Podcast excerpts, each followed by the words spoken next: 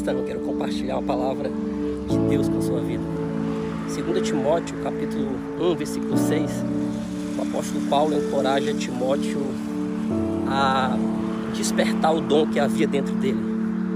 Deixa eu te contar uma história. Essa camisa que eu estou usando, ela ficou dentro da minha gaveta guardada e dobrada por mais de meses, muito tempo guardada, esperando a hora certa de ser usada novamente. Ela já não servia.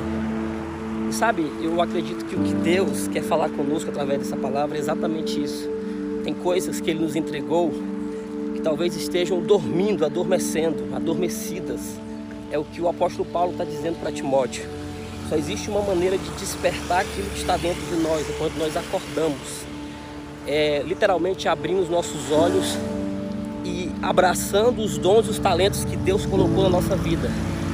E através dessa descoberta, nós possamos caminhar e perseverar no propósito de Deus.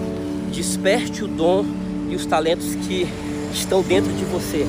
Talvez eles estão adormecidos aí dentro de você, parados, sem utilidade, mas Deus depositou aí dentro de você.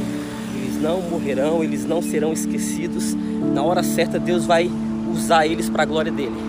Agora você precisa despertar, abraçar o propósito e viver tudo aquilo que Deus tem para sua vida.